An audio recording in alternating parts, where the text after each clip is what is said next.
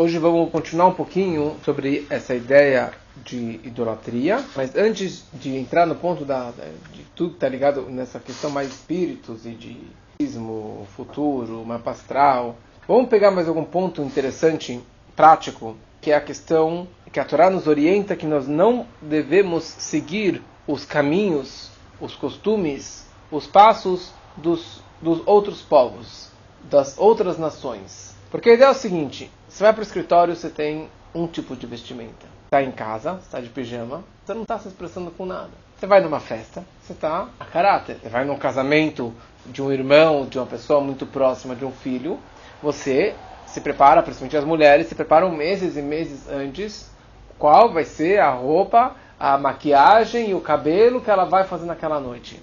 Porque você se coloca naquela situação, você se coloca naquela festa, ou no escritório, no, momento que você está vivendo. Ele acaba mudando a sua, o seu sentimento naquela hora. Então, a mesma coisa, nós somos uma nação diferente de todas as outras nações. Hashem nos escolheu entre outras nações. Nos deu a Torá, nos deu as mitzvot, nos deu muitas orientações, muitos méritos, muitas responsabilidades. O povo sagrado, o povo escolhido. Então, para você ter sucesso nessa nossa missão, você precisa realmente o tempo todo se lembrar: eu sou diferente. Não é que eu sou melhor, mas eu sou diferente. Tenho uma missão diferente eu tenho um propósito diferente. Então, se eu me comporto, me visto, falo que nem todos os goim, que nem todas as nações, então eu vou esquecer dessa minha missão. Eu vou me assimilar, eu vou perder totalmente, eu vou assimilar meus, a minha cultura, vou assimilar os meus valores, os meus princípios judaicos. Então a Torá, Hashem, ele fala, você tem que se vestir diferente, se comportar diferente, falar diferente, para você realmente aparentar que você é um judeu. As pessoas enxergam, muitas vezes, eu estou na rua falo, ele tem o, como se chama em Yiddish, a Yiddish Epunim. Que Yiddish Epunim? Quer dizer, um, um rosto, uma cara de judeu, não só o nariz. Mas você olha, não só assim, hoje é cada vez mais difícil de você identificar pelo, pelo rosto, pelo nome, é, pela vestimenta, mas o que definia os judeus antigamente, está escrito que os judeus saíram do Egito porque eles tinham um grande mérito. Na verdade, eram quatro méritos. Durante toda a escravidão do Egito, 210 anos que eles estavam no Egito, tiveram quatro pontos, quatro coisas que os judeus eles seguraram firme: a religião judaica, as vestimentas judaicas, quer dizer, eles, os trajes deles eram diferentes dos egípcios, o idioma, o idioma não é só o hebraico, mas o linguajar, a forma de falar, o, o palavreado, o, a forma de conversar é era diferente e os seus nomes, eles mantiveram os seus nomes judaicos.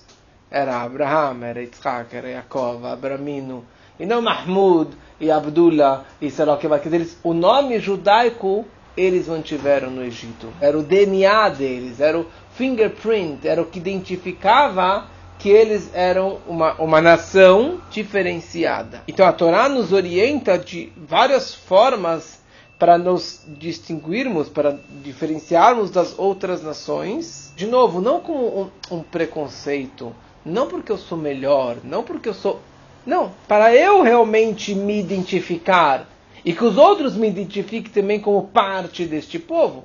Então aí chega a questão da vestimenta, e principalmente da, o que se chama tsniut.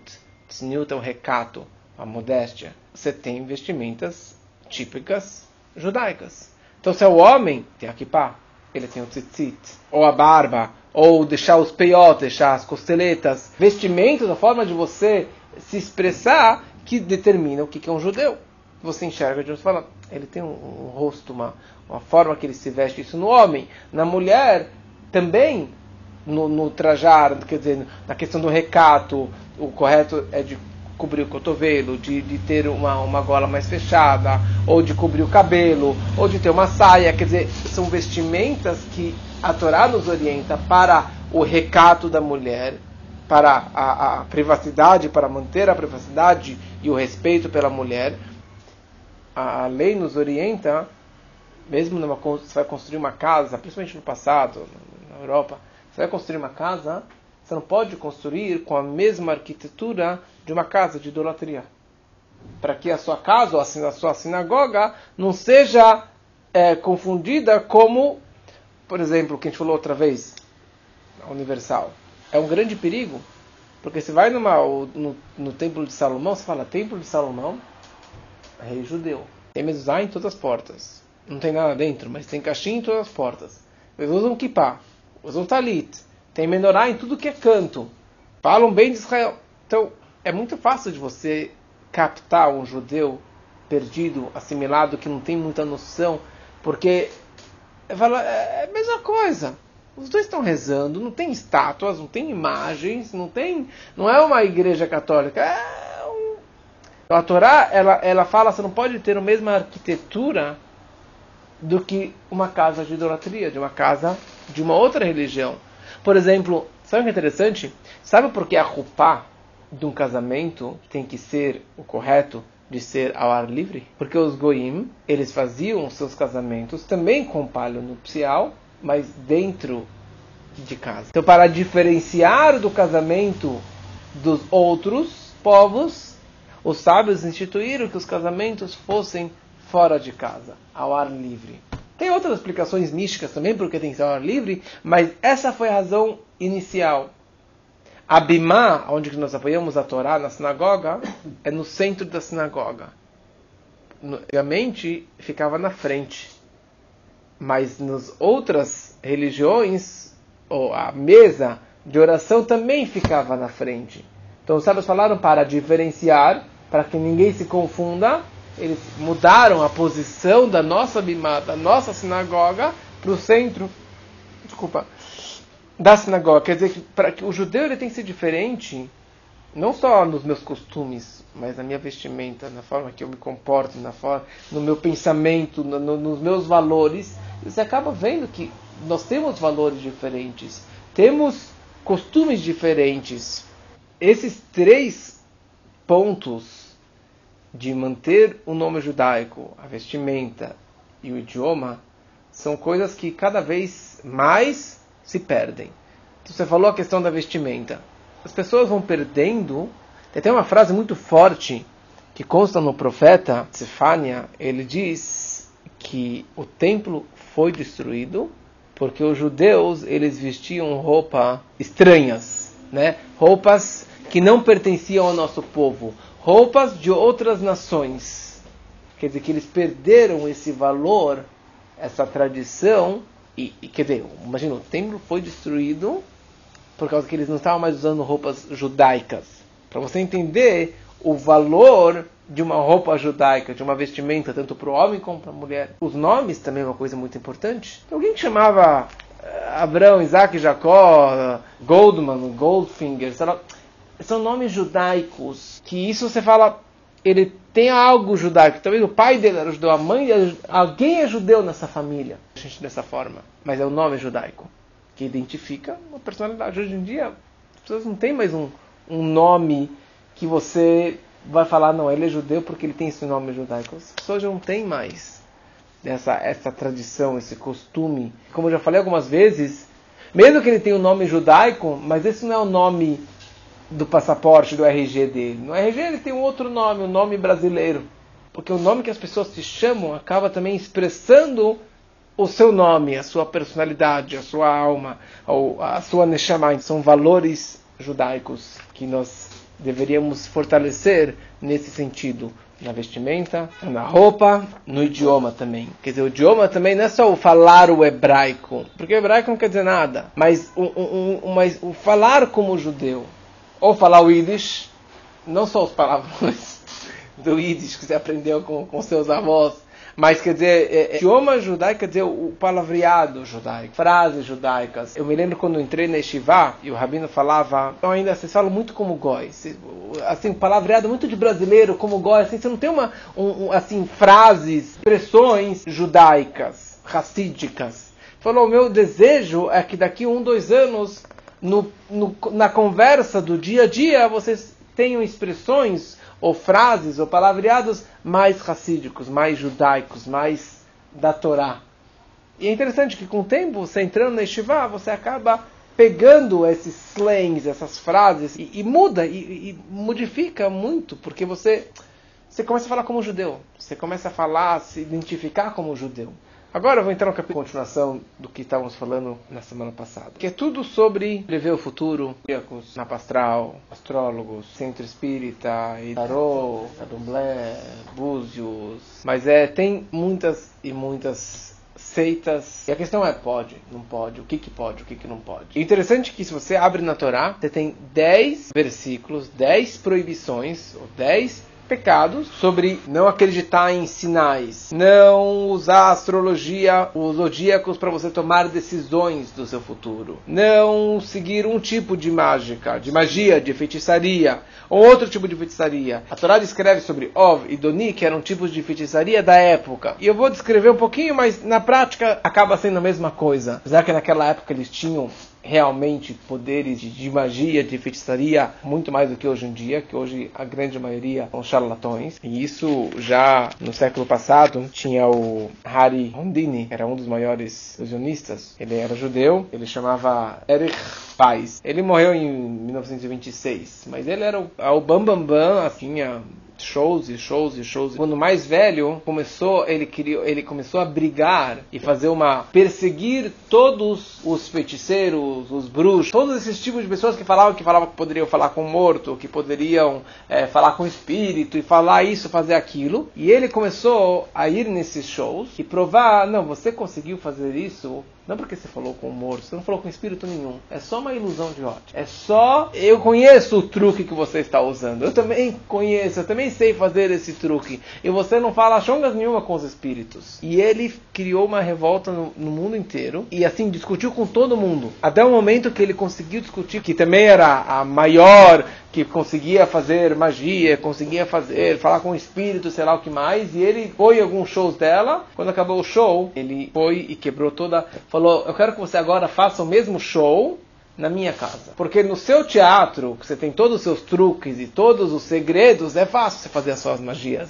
É fácil você conseguir é, enganar o público.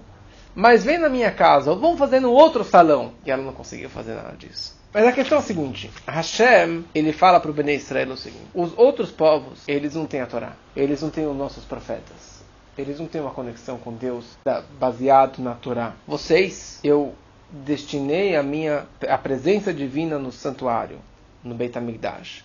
Vocês têm um connection direto, um, um link direto com Deus por intermédio de, da Torá e das mitzvot. Que é as mitzvot são as vontades, as ordens divinas e, essa, e a Torá, como a gente falou na outra aula, é a sabedoria divina que ele colocou dentro da Torá. E eu te coloquei vários profetas, e vários tzadikim, e vários justos que te orientam como você se conectar comigo. Você não precisa se orientar em outros centros de orientação. Você não precisa se orientar em nenhum outra religião, ou em nenhum outro feiticeiro, ou nenhum outro profeta de uma outra religião, de um outro culto, que ele tem uma visão do futuro. Você tem tudo isso aqui dentro da Torá. E por isso, eu te proíbo você frequentar qualquer um desses outros endereços, qualquer um dessas outras seitas e cultos. A questão é a seguinte: eles têm poderes ou eles não têm poderes? Existe ou não existe? Tem uma, tem uma, uma, uma das, das, proibições da Torá é de não se aconselhar um tipo de religião que chamava Ov. E dizem que Ov seria a, a bola de cristal. Eles conseguiam pegar uma bola de cristal e realmente enxergar o futuro. Tem várias e várias histórias, principalmente do passado, dessa questão da, dos astrólogos, que enxergavam coisas que iriam acontecer no futuro. O próprio faraó, por que o decreto do faraó de todo menino que nascesse teria que ser afogado no Nilo? Que que ele que não é mais fácil matar? Por que pegar todo menino judeu no Egito e afogar no Nilo? Parece de afogar no Nilo. Porque os astrólogos eles enxergaram nas estrelas que vai nascer um líder judeu e este líder judeu vai morrer na água eles viram lá nas estrelas. As estrelas realmente descrevem muita coisa. E isso é totalmente judaico que as estrelas, os zodíacos e as, e as mensagens do céu. O, a questão dos zodíacos é judaico, mas a interpretação depende quem que está te orientando.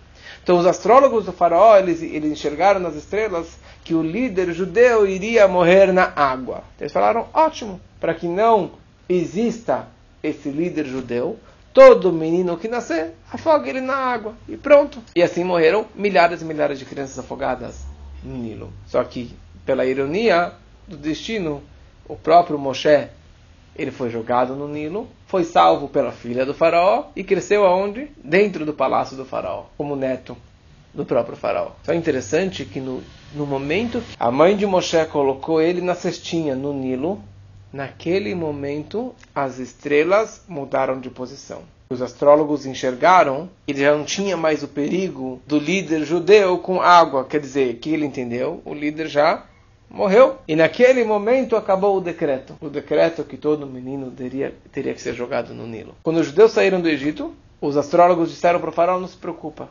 Nós enxergamos nas estrelas que os judeus sangue. Quer dizer que eles vão morrer no deserto. Na prática não foi isso que aconteceu. E acho que isso seria o sangue do, do, do, do Brit Milá que eles fizeram, do Cordeiro Pascal. Não, me, não me lembro exatamente qual era o sangue que isso representava, mas teve sangue durante o deserto. Então, isso descreve o nosso, o nosso destino, descreve o nosso futuro ou não descreve o nosso futuro. Eu posso me aconselhar no mapa astral. O que é o mapa astral? Eles enxergam a data do seu nascimento, olham nas estrelas, nos astros. Então, baseado no, no mês que você nasceu, se você é de peixe, Libra, se você é de Capricórnio, dependendo do mês que você nasceu, a data que você nasceu, o horário que você nasceu, assim vai ser o seu futuro. Essa vai ser a sua personalidade. Então, a questão é, você então está preso no, que, no, no mês que você nasceu e você vai ter essa. Ah, você nasceu em peixes? Ah, então você vai ser isso. É, o brasileiro adora isso, né? Abre sempre o mapa astral, sempre abre o, lá no, no, no, no na, ah, no horóscopo para ver esse mês é um mês de sorte, não é um mês de sorte, é um mês do leão, é um mês disso, um mês daquilo. Quer dizer que você é isso para sempre? E pronto, você está preso nisso? A questão é a seguinte: a Hashem ele decide o meu futuro. Eu não consigo mudar o meu futuro. Se eu realmente acredito nele, que ele está guiando minha vida, e ele está levando, me levando para um, para um bom caminho, para um bom direction, então, com certeza, Hashem está me levando para coisas boas para a minha vida. Agora, se eu faço qualquer tipo de magia, ou de, de feitiço, ou de alguma coisa para tentar mudar ou mesmo descobrir o meu futuro, em outras palavras, eu estou falando que eu sou capaz de mudar o meu futuro. Quer dizer, Deus escreveu uma coisa, mas eu sou, digo, modificar os planos divinos. Quer dizer, eu não acredito em Deus. Eu não acredito que tudo que Ele faz é bom para o meu bem e para o meu futuro. E eu quero mudar os planos divinos. Então isso significa falta de fé.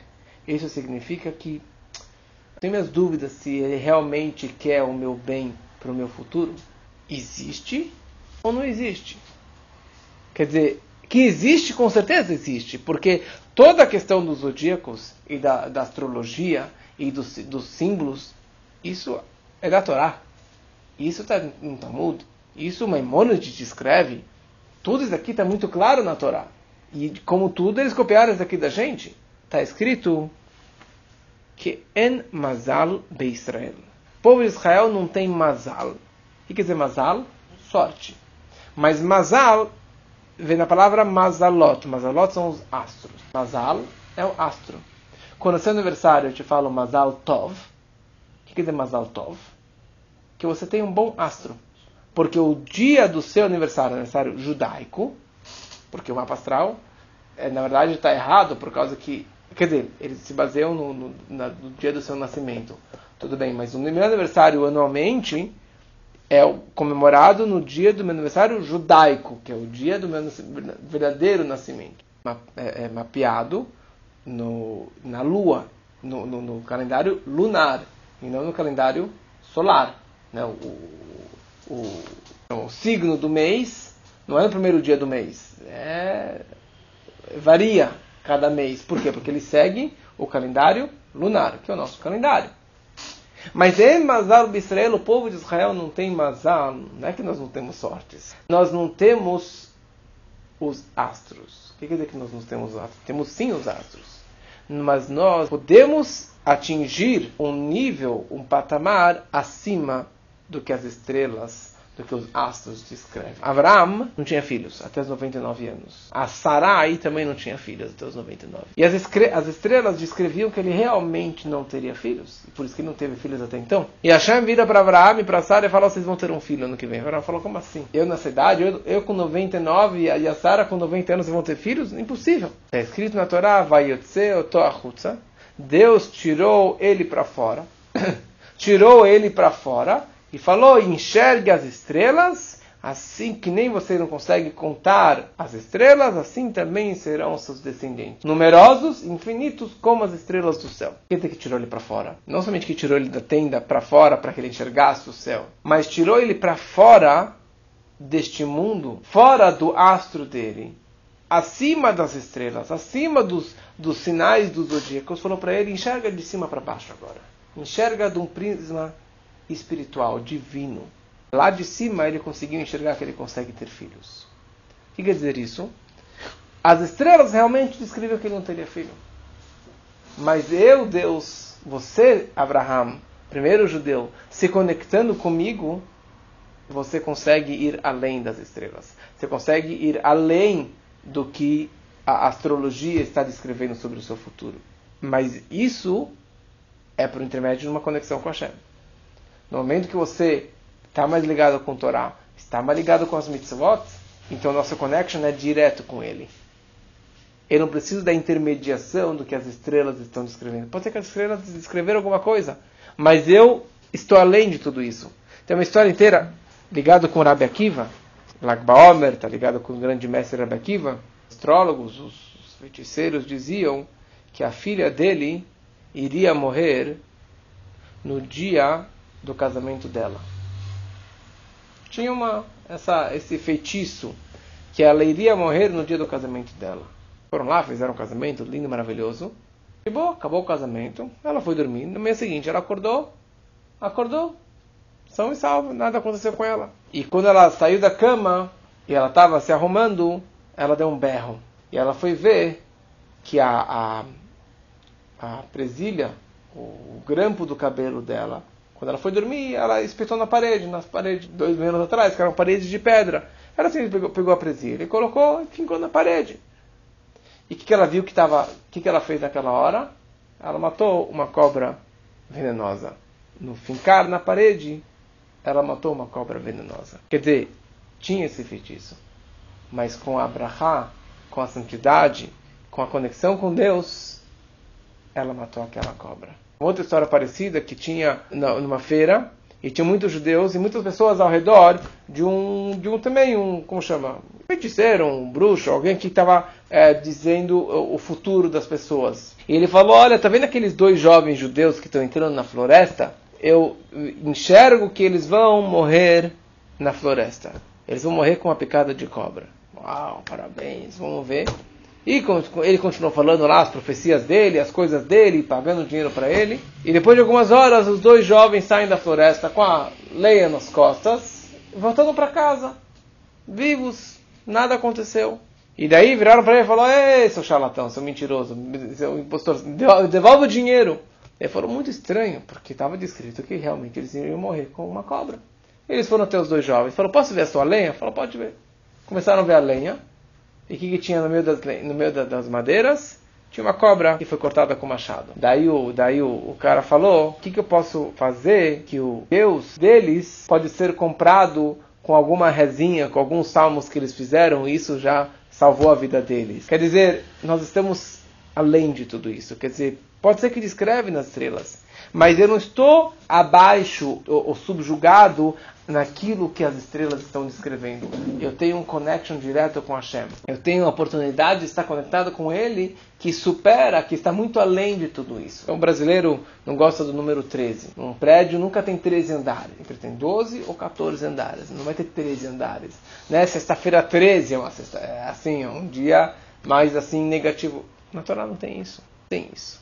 Nós estamos além disso. Olho gordo, ou Hamsa, são só Depende se você acredita. Se você realmente fala, se você acredita, então você está atraindo o olho gordo, você está atraindo algo negativo. Mas se você não acredita, na minha casa tem a decoração do Hamsa na parede.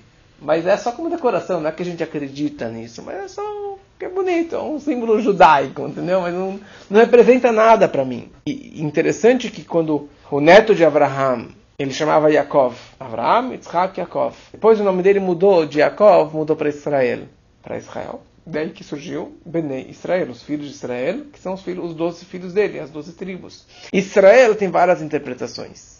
Uma das interpretações de Israel é Sar, vem da palavra de Sar. Sar é ministro. Que Benei Israel, que nós, nós somos os ministros dos anjos.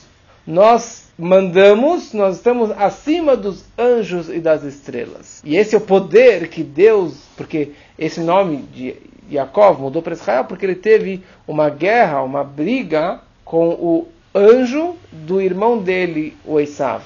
Teve uma briga entre o Yaakov e o anjo do Esav. E ele acabou ganhando. Então o nome dele mudou de, de Yaakov para Israel. Quer dizer que Deus está falando para ele: você tem o poder de dominar os anjos, os demônios, os espíritos, então, nós estamos além de tudo isso. Nós temos uma força muito maior. Alguém me perguntou umas semanas atrás, falou, olha, eu tenho muitas amigas que vão vão em, em, em centro espírita, vão em, em, centro ecumênico, vão em outros lugares.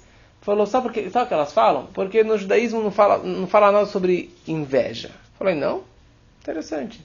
Tem tanta inveja no judaísmo, mas ah, porque elas falaram que elas não acharam, então elas foram procurar em outros endereços. Porque você procurou no judaísmo? Você, abriu algum livro? Você, você, foi atrás? Você questionou? Não.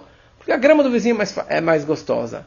E ali, it's cheap and cheap. Quer dizer, é mais barato e é mais simples e não tem tanta complicação. Mas não tem o valor.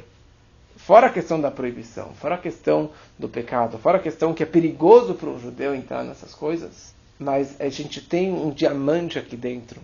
Nós temos tudo todos os tesouros, a maior opção de você conectar com Hashem é na Torá. Você tem tudo na Torá. Você tem os Urdigos na Torá, você tem o futuro na Torá, você tem as maiores brachot na Torá. Então por que procurar em outros cantos, em outros endereços?